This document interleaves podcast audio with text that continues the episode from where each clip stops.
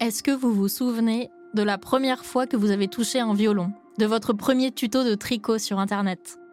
Quand on découvre une passion, on a tendance à y consacrer beaucoup de temps, à ne plus vivre que pour ça. Et si avec le temps, parfois, l'enthousiasme s'érode, la passion peut aussi devenir vocation. Alors que ressent-on lorsque l'on a construit sa vie professionnelle autour de sa passion, mais que notre corps abandonne la partie? Lorsque jour après jour, on est de moins en moins performant, de moins en moins compétent, alors que l'on est pourtant reconnu dans son domaine. Peut-on simplement décider de changer de passion lorsque notre corps ne tient plus? Dans cet épisode, vous entendrez l'histoire d'Alexandre. Il y a 8 ans, Alexandre était pianiste professionnel et professeur de piano. Sa vie, c'était la musique. Mais après son diagnostic de sclérose en plaques, jouer est devenu très difficile. Un jour, il participe à un atelier d'écriture. Peu à peu, il anime lui-même des ateliers. Et c'est là qu'il se découvre une nouvelle passion, plus intense encore que le piano, celle de la transmission. Je m'appelle Léna Coutreau et vous écoutez La vie en sclérose, un podcast de Novartis en partenariat avec des associations de patients, qui donne la parole à des personnes atteintes de sclérose en plaques pour qu'elles racontent leur parcours, et comment cette maladie leur a finalement permis de reprendre le contrôle sur leur vie.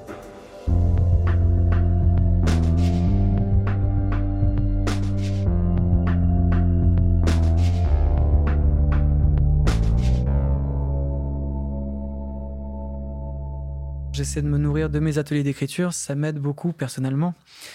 En l'occurrence, c'est une maladie qui ne cesse de vous apprendre ça, que, vous êtes beaucoup plus dur que ce que vous pouvez croire. On peut se réimaginer, réinventer. C'est pas la musique, bah, ça sera l'écriture. C'est pas l'écriture, ça sera autre chose. Mais il y a toujours une façon de vivre, en fait, de se sentir le cœur battre pour quelque chose.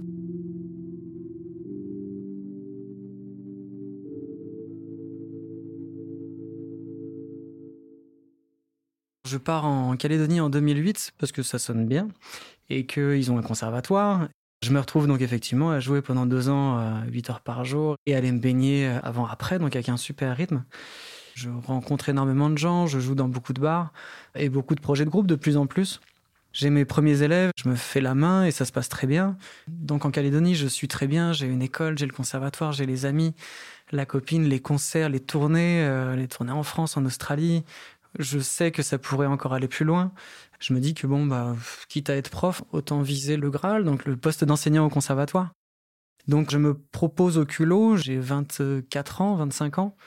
Je leur joue tout ce que je sais jouer. En fait, c'est là-dessus, euh, le directeur vient me voir et il me dit voilà, bah écoute, euh, si tu veux enseigner au conservatoire, euh, je peux t'ouvrir des classes. Par contre, on passe pas le diplôme d'État en Calédonie, il faut que tu ailles en France. Donc en gros, en trois ans, je reviens et j'enseigne au conservatoire. C'est le rêve absolu. Alexandre rentre donc en France et pendant trois ans, il se forme au métier de professeur de piano au conservatoire. À l'issue de sa formation, il se rend au secrétariat pour récupérer son diplôme. Bientôt, il va pouvoir retourner en Nouvelle-Calédonie, exercer le métier de ses rêves, grâce au poste que le directeur lui a promis au conservatoire de Nouméa. Je monte l'escalier pour m'inscrire au secrétariat du diplôme d'État et je vois une annonce de poste qui propose le même, euh, exactement le même intitulé de poste que celui que me proposait le directeur du conservatoire. Donc je l'appelle, je lui écris, j'ai du mal à l'avoir, mais finalement je l'ai en décembre. Je me souviens que je suis euh, dans la chambre de mes parents, à l'étage, au téléphone avec lui, donc très très isolé, tranquille.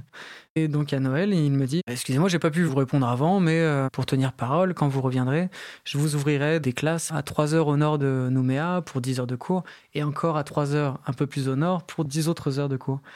Et je lui ai dit que bah, c'était pas du tout ce qu'on avait convenu, que j'avais une école, des élèves, des amis, beaucoup de choses à récupérer sur Nouméa et que j'étais pas parti pour euh, travailler en brousse à mon retour. On en reste là. Et ça me fait une sorte de gros coup de massue de me rendre compte que euh, le poste qui était censé m'attendre va être donné à quelqu'un d'autre. Là, à ce moment-là, je me sens euh, étourdi, je me sens oublié, presque à côté de moi-même, à me enfin, à rester dans une incompréhension un peu hébétée. Le rêve d'Alexandre disparaît en fumée. Dans la chambre de ses parents, à l'étage, son téléphone à la main, il reste un moment pétrifié, Il comprend qu'il ne vivra jamais la vie qu'il s'était imaginée là-bas.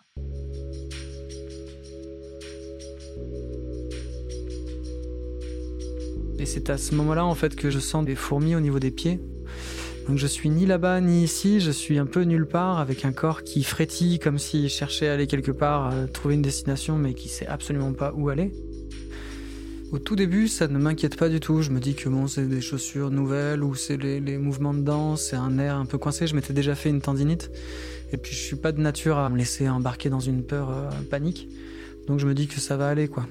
À partir du moment où je ressens des fourmis, en fait à peu près toutes les semaines, elles passent doucement sur le pied, puis la cheville, puis les mollets, toujours de façon très symétrique. Elles arrivent aux genoux, elles arrivent aux cuisses. Là, au moment des cuisses, euh, je vais voir euh, ma médecin traitante qui m'envoie chez un neurologue. En janvier, je vais le voir, un joli bureau euh, avec de petites décos, des petites plantes grimpantes, etc. Alors, je lui parle d'une névrite optique que j'ai eue euh, dix ans auparavant, quand j'avais 23 ans. Une perte de vision à l'œil gauche très soudaine, très violente. Il a une mine perplexe. Et sa mine, euh, sa mine perplexe dans ce joli décor, ça semble par raccord en fait. Donc en insistant, il me dit oui bon, si, si vous cherchez vraiment à le savoir, euh, je vous cacherai pas que je pense à une sclérose en plaques. Le premier rendez-vous d'IRM prévu est en avril-mai, trois mois d'attente de, avant le premier IRM. Petit à petit, tous les jours, les fourmis remontent au-dessus de la ceinture, sur le côté gauche du ventre, dans tout le bras gauche. De jour en jour, je sens les fourmis se propager en fait et gagner la main. Petit doigt, puis annulaire. Et moi qui suis en train de jouer du piano pour être euh, professeur au conservatoire en plus d'être euh, musicien pro, ça me terrifie. Là par contre, je commence à avoir des petites sueurs froides. J'arrive à avancer la date d'IRM. Je fais donc ces images et le radiologue me dit voilà, bon bah écoutez, vous avez énormément de lésions médulaires. Vous en avez trois petites au niveau du cerveau. Mais de toute façon, je vous ai mis ça dans la conclusion, c'est marqué en gras. Votre neurologue vous en parlera beaucoup mieux que moi. Quelques jours après, j'arrive à, le voir. Il ouvre mon dossier, il regarde d'abord les images médulaires. Ah bah c'est euh, une sclérose en plaques. Vous avez des questions? À ce moment-là, Alexandre se sent seul, impuissant. Il est bouleversé par cette nouvelle. Et à cette frustration s'ajoute un séisme dont Alexandre commence à sentir les prémices. Cette maladie va-t-elle bouleverser sa carrière musicale? La sclérose en plaques euh, débute généralement entre 20 et 35-40 ans. C'est une période assez charnière hein, dans le sens où entre 20 et 30 ans, on est euh, d'un point de vue euh, psychologique sur tout un cheminement de construction de soi. Stéphanie François est psychologue clinicienne en service neurologie au CHU de Nantes. Elle m'explique que beaucoup de patients récemment diagnostiqués sont confrontés à des questionnements professionnels, car la maladie se déclare souvent à un âge où l'on construit son projet de vie. Quand la maladie vient contrecarrer la poursuite de ce projet-là, ça peut effectivement venir interroger questionner sur le qui suis-je, qui vais-je devenir.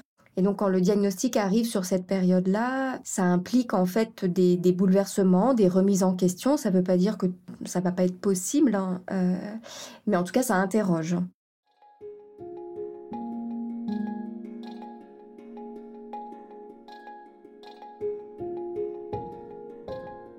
pour ça que je décide d'aller euh, d'aller faire un week-end à Toulouse. Je me dis bon ben voilà, je vais en profiter, je vais changer d'air, je vais penser à autre chose. On sillonne les rues de Toulouse en vélo toute la première journée, le samedi.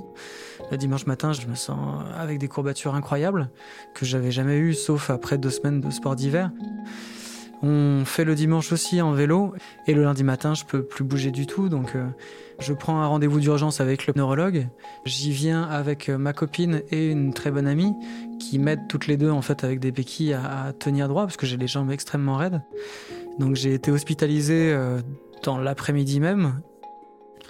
À ce moment-là, je me sens désorienté. Je me méfie un petit peu. On me propose tout un tas de traitements. tout me paraît compliqué. Après avoir pris le temps de bien réfléchir aux différentes options de traitement qui s'offrent à lui, Alexandre apprend à faire confiance à la nouvelle équipe médicale qui le suit. Il commence un traitement de fond. Ce premier traitement de fond vient détendre un tout petit peu mes jambes. Je suis content que ça me mette une sorte de, de là. Ça me fait rester dans un état stable. Un an après le début de ce traitement de fond, j'ai une marche visiblement normale, mais de l'intérieur, en fait, je sais que je peux pas courir. Les fourmis dans ma main gauche qui ne s'en vont pas. J'essaie de jouer, mais ça me dérange extrêmement et ça n'a pas l'air de s'en aller. Euh, au bout d'un an, je sais qu'il me faut une canne et que même pendant des concerts euh, à Capella, par exemple, il faut que j'anticipe en fait la position debout. Et cet état stable tient pendant deux ans grâce à ce premier traitement. Et on me dit que euh, on va passer à un autre traitement de fond, un peu plus euh, puissant. J'ai encore énormément de fourmis dans la main gauche, ce qui fait qu'en fait je me sépare petit à petit du clavier. J'ai plus envie d'y aller parce que c'est désagréable. En fait, je me retrouve à devoir euh, batailler contre un sentiment très désagréable pour faire simplement ce que je faisais déjà avant. Donc ça devient extrêmement frustrant d'être sur le clavier. En 2016, la main gauche d'Alexandre est de plus en plus engourdie. Ses fourmillements ne s'en vont pas. Il a aussi besoin d'une canne pour se déplacer, et la station debout devient pénible. Quand un patient est confronté à un handicap comme la, la perte de mobilité, c'est déjà quelque chose de très violent sur le sentiment de liberté, d'autonomie, d'indépendance. La psychologue Stéphanie François m'explique que le plus dur lorsque l'on est atteint d'un handicap, c'est souvent le bouleversement de l'image que l'on a de soi-même. Certains patients vont par exemple limiter leurs déplacements pour ne pas avoir à se servir d'une canne ou d'un fauteuil en public. Ben voilà, c'est quoi cette aide technique, son rapport, euh, qu'est-ce que ça va changer dans ma vie? Et c'est pas qu'une question technique pour le coup, mais c'est une question de représentation de soi. Et puis aussi de ce que je ne peux plus faire. Donc c'est pour ça que je dis que c'est très violent. Et donc il va y avoir d'abord toute cette colère, toute cette injustice. Et c'est d'abord de l'entendre et de la laisser s'exprimer parce qu'elle est légitime. Malgré ses contraintes physiques, Alexandre se bat toujours pour vivre de sa passion et enseigner la musique au conservatoire. Mais cela devient de plus en plus difficile. En avril 2016, j'arrive à, à Montpellier. Je fais un entretien d'embauche pour le conservatoire de Toulon. Et là, je rencontre une équipe euh, formidable, autant au niveau pédagogique, humain que musical. Et donc, j'enseigne la saison 2016-2017 avec eux. C'est à partir de 2017, là, je commence à déchanter un peu et à, et à prévenir le conservatoire que bah, malheureusement, je vais sans doute peut-être pas pouvoir revenir. Parce que mon projet, c'était d'être musicien intervenant, musicien pro, prof, enfin là, tout un bagage d'activités. Et que, euh, en étant que prof avec une main droite, je me sentais pas à ma place, donc j'ai préféré laisser ma place euh, au cours du mois d'août 2018. À ce moment-là, fin 2018, je suis euh, désorienté, je sais pas du tout quoi faire. Selon Stéphanie François, une fois que le handicap est là, il s'agit d'apprendre à vivre avec. Mais comment vivre avec un handicap qui nous empêche de vivre de notre passion? J'ai demandé à la psychologue comment elle accompagne les patients confrontés à ce dilemme entre santé et vocation professionnelle. Pour rebondir et retrouver en fait une activité euh, aussi valorisante et adaptée aux contraintes de la maladie, il y a différentes démarches. Il y a le côté émotionnel à accueillir, à prendre en compte, à légitimer aussi. Et puis après, ça va être de voir bah, tout compte fait dans cette pratique de la musique, qu'est-ce qui le nourrissait, qu'est-ce qui était important pour lui, et de, de découvrir d'autres axes sur lesquels hein, il peut s'appuyer pour se nourrir à nouveau. Stéphanie François souligne l'aide que peuvent apporter les organismes de réorientation professionnelle en complément d'une psychothérapie. Selon elle, c'est en faisant le point sur ces aspirations profondes que l'on peut retrouver une activité qui nous fait vibrer. Je pense à un patient qui était commercial et qui a fait une reconversion en tant que boulanger. Je pense à un autre patient qui était euh, anesthésiste. Alors lui, pour le coup, la maladie l'a pris au niveau des mains et de la vue. C'est son outil de travail, lui, c'était ses mains et sa vue qui étaient nécessaires et indispensables. Donc il a dû arrêter de travailler. Ça n'a pas été simple parce qu'en fait, euh, sa position octroyait à la famille un bon niveau de vie. Et du jour au lendemain, où ça a été contrarié par le handicap lié à la maladie, il n'y a pas eu le soutien familial. Son épouse a demandé le divorce. Les enfants se sont éloignés de leur père parce que n'apportaient plus la même qualité de vie, des voyages, du ski, des écoles privées, des choses comme ça. Et progressivement, ce monsieur est venu à découvrir par la poterie quelque chose de l'ordre de, de la euh, création. C'est venu par une proposition de l'ergothérapeute pour travailler la, sensibilité au niveau de ses mains. Et lui, il y a trouvé autre chose. Il a trouvé aussi un autre réseau relationnel. il avait su, malgré tout, retrouver un équilibre de vie qui, pour lui, était satisfaisant, après une période assez, euh, assez sombre, assez difficile. Fin 2018, donc euh, je décide d'essayer de rencontrer du monde. Et là-dessus, je rencontre les jeux de société coopératifs. Une vraie petite révélation sur le fait de, plutôt que de se battre chacun de son côté pour euh, battre l'autre, on se retrouve à tous réfléchir ensemble. Au niveau pédagogique, il y avait quelque chose qui m'intéressait beaucoup. Donc c'est un vrai petit coup de foudre. Ça me sort de, de la frustration que j'ai avec euh, la musique. En fait, bah, c'est pas grave si on peut pas tenir les cartes, on peut les poser à côté, etc. Il y a quelque chose de techniquement jouable. Ce qui m'a toujours euh, passionné le plus dans les cours de musique, c'est euh, le fait de travailler la confiance, que la personne prenne confiance. Et bien là, autour d'un jeu de société, je me rendais compte que les gens pouvaient faire pareil petit à petit, se rendre compte, bah tiens, pendant cette partie, j'ai été important, j'ai été euh, valorisé. Ces rouages humains précieux et fondamentaux, ça m'a beaucoup, beaucoup plu. Du coup, ça me permet d'être un peu moins dur avec moi-même. J'ai un nouveau centre d'intérêt. Ça dédramatise un peu les difficultés techniques avec le piano. Je me mets à chanter beaucoup, mais j'arrive pas à écrire mes textes, donc je fais que des reprises. Donc à la rentrée 2020, en septembre 2020, je décide de m'inscrire à un atelier d'écriture spécial chanson. En parallèle, justement, je me dis bon bah tiens, je vais prendre euh, plusieurs amis de Montpellier, je vais leur faire faire un atelier d'écriture. On fait un premier atelier je l'anime, je me rends compte que euh, même les gens, justement, ceux qui se disent dénués de poésie, de choses à dire, se surprennent eux-mêmes en fait à lire leurs textes quand ils acceptent de jouer le jeu. Et ça a été une vraie révélation pour moi parce que j'ai pu me rendre compte qu'il y avait vraiment un fil d'émancipation, de confiance en soi chez chacun et que c'était du coup infiniment plus universel que la musique. Donc en, juin 2021, j'essaye, après ce groupe-là, avec l'association de sclérose en plaques de Montpellier. Encore une fois, ça se passe très très bien. C'est un atelier qui s'appelle Au-delà des mots euh, MAUX. Parce que c'est un moment où on commence tous avec nos lourdeurs. À chaque début d'atelier, on, sent qu'on est, euh, on subit un peu la contrainte de devoir être là, de l'horaire, etc. Et en fait, euh, j'ai toujours de très bons retours sur oui, c'est un moment que j'ai pris pour moi, qui m'a fait du bien, qui m'a permis de m'exprimer. Il y a plusieurs catégories d'âge et tout le monde s'y retrouve à sa façon. Et c'est une opportunité super intéressante d'être plus tendre avec soi quand on se rend compte que tout le monde demande qu'à être sympa aussi, à ne pas nous juger, ne pas nous casser. Ces petits groupes-là, du coup, euh, sont des vrais petits moments euh, chaleureux où je sais les participants contents de revenir dans ces mêmes groupes. Je m'apprête à, faire faire des ateliers d'écriture euh, au lycée pour des CAP première terminale. Ça peut être une opportunité folle de manipuler tout le vocabulaire de la pâtisserie-boulangerie. D'ailleurs, ils ont un gâteau ou une pâtisserie à imaginer. Euh, ça peut pas faire de mal que de jouer avec des mots, des imaginaires, pour conforter l'idée qu'ils ont déjà ou les inspirer. Je suis très enthousiaste parce que j'ai envie de travailler comme je voulais le faire en musique et comme je, suis parvenu à le faire, avec tous les publics. Dans le cadre de l'atelier d'autobiographie, j'essaie de décrire justement ce que je ressens avec la sclérose en plaques pour en sortir, pour faire autre chose que de rester euh, dans cette sclérose. Pour Stéphanie François, l'action d'écrire, de poser des mots sur sa maladie, mais aussi d'échanger avec d'autres patients sur ses difficultés, ses émotions, c'est un véritable travail thérapeutique ça favorise l'expression justement de mettre en mots le ressenti, le vécu, mais aussi les aspirations, alors euh, les difficultés, les forces, les joies, les ressources.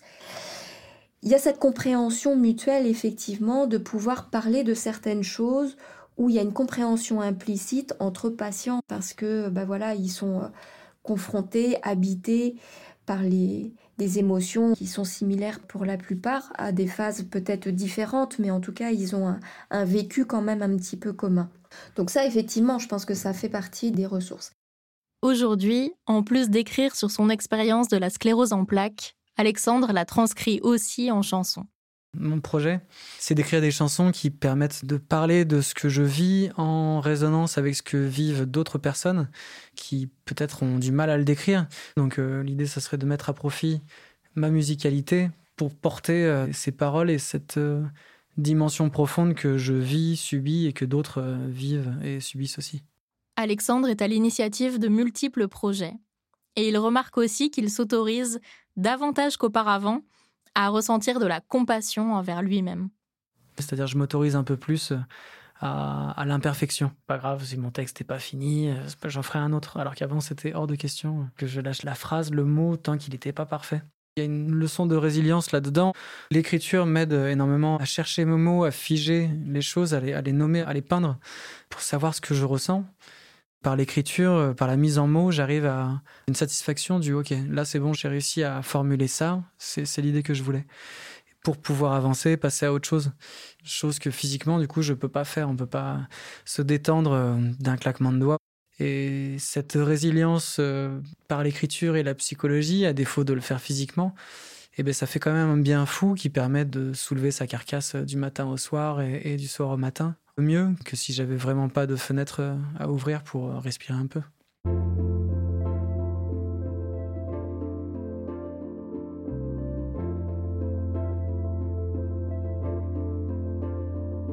Alors étonnamment, après tout ce chemin-là, depuis le diagnostic, en fait, je me sais beaucoup plus fort, beaucoup plus résilient. C'est la question des limites, en fait. On, pense toujours nos limites plus proches qu'elles ne le sont en réalité. Ce qui m'a fait passer de, la musique au jeu, au jeu, aux ateliers, c'est euh, toujours cette, euh, cette volonté d'être avec des gens aussi. Parce que c'est en, sortant de chez soi, en s'essayant, en se risquant à des cercles d'amis, à des cercles de gens qu'on connaît pas, à des activités pas forcément évidentes, qu'on peut réveiller, susciter des envies. Si j'étais pas tombé malade, est-ce que j'aurais compris tout ça un jour? J'en suis pas certain. Alors aujourd'hui, c'est compliqué, mais au niveau mental, je me sens comme si j'avais fait huit ans de formation pour être moi-même, quoi. Huit ans après un diagnostic de sclérose en plaques, est-on enfin en mesure d'accepter sa maladie? Mais en fait, est-il réellement possible et même souhaitable de l'accepter pleinement? Autrement dit, est-ce que c'est grave de ne pas y arriver? Pour ma part, je ne parle jamais d'acceptation de la maladie. Accepter veut dire en fait être d'accord avec. Et je dis toujours aux patients que je ne pense pas qu'ils soient d'accord avec le fait d'être malade et d'avoir cette pathologie-là le mieux, entre guillemets, auquel on puisse prétendre d'un point de vue psychologique, hein, ça va être d'apprendre à vivre avec, hein, ce qui suppose une reconnaissance hein, du diagnostic effectivement. Donc moi je ne parle pas d'accepter la maladie, je parle de reconnaître ce diagnostic, les contraintes et de voir comment est-ce que ça peut s'accommoder avec ses projets de vie. Donc oui, parfois, il y a des projets de vie auxquels on doit renoncer parce que tout compte fait, le handicap n'est pas compatible avec euh, ce projet-là. Il y a de la douleur, il y a de la souffrance, ça fait partie du renoncement, ça fait partie d'un travail de deuil peut-être, de d'aspiration, de projets de vie qu'on avait qui ont peut-être été malmenés et dû être abandonnés. Mais ça ne veut pas dire qu'il n'y a pas une vie à vivre.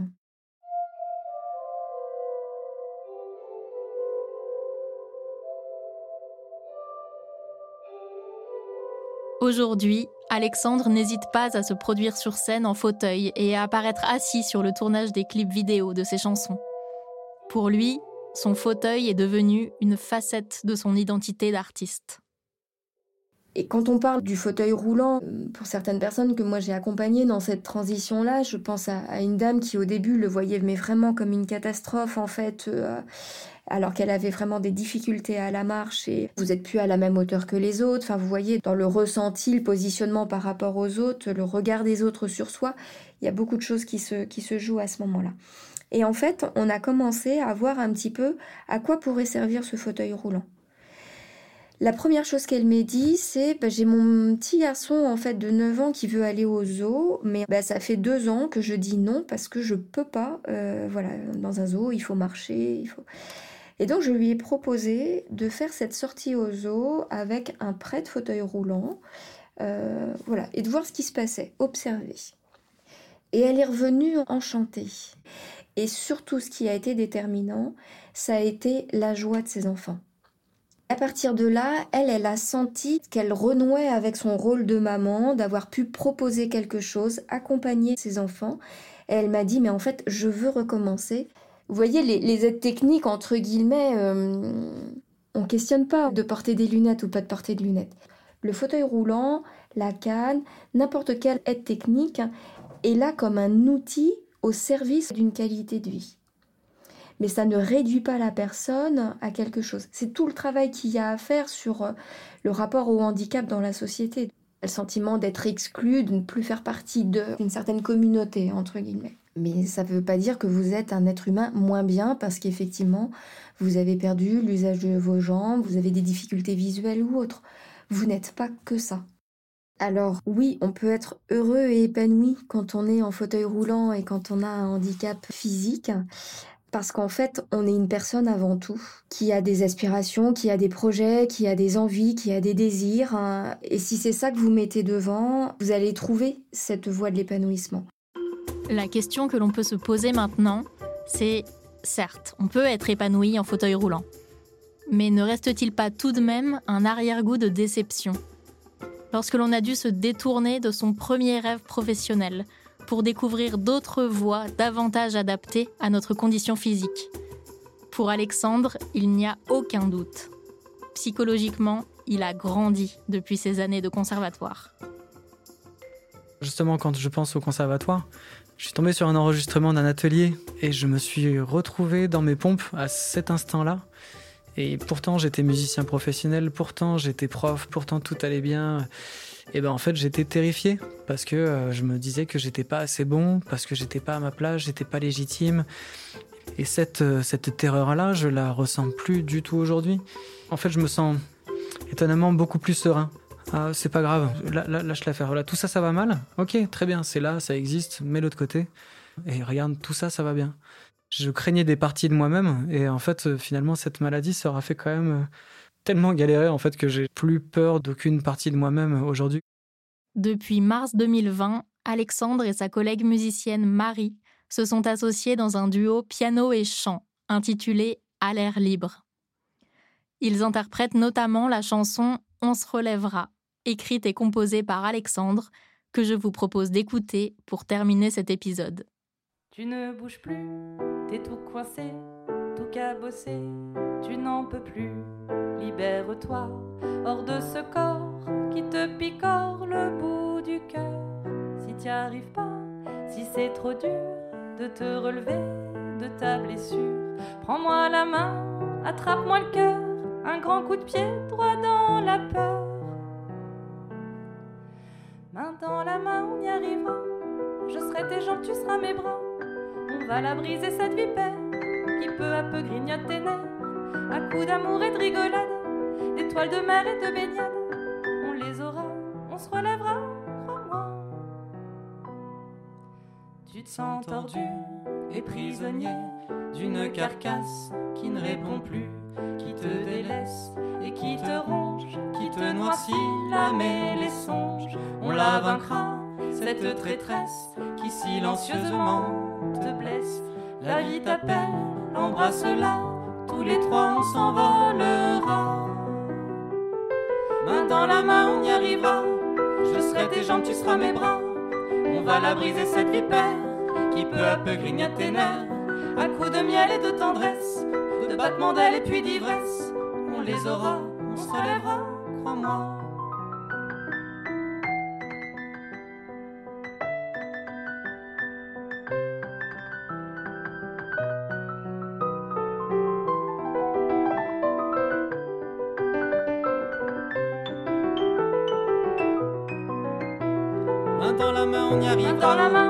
Seras mes jambes, je serai tes bras. Tes jambes, tu seras mes bras. On va la briser cette vipère. On va la briser cette vipère. Qui peu peu grignote mes nerfs. Peu grignote à coups d'amour et de rigolade. d'amour et de rigolade. Étoiles de mer et de baignade. de mer et de baignade. On les aura, on se relèvera. Crois-moi, je te crois.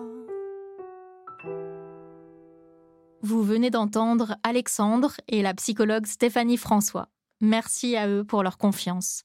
C'était le dernier épisode de cette saison de La vie en sclérose. Alors s'il vous a plu, je vous invite à découvrir les épisodes précédents. Vous y entendrez Marline parler de ses envies de voyage, Émilie et son projet de maternité, ou encore Cécile dont le diagnostic a été un déclic pour se lancer dans l'entrepreneuriat.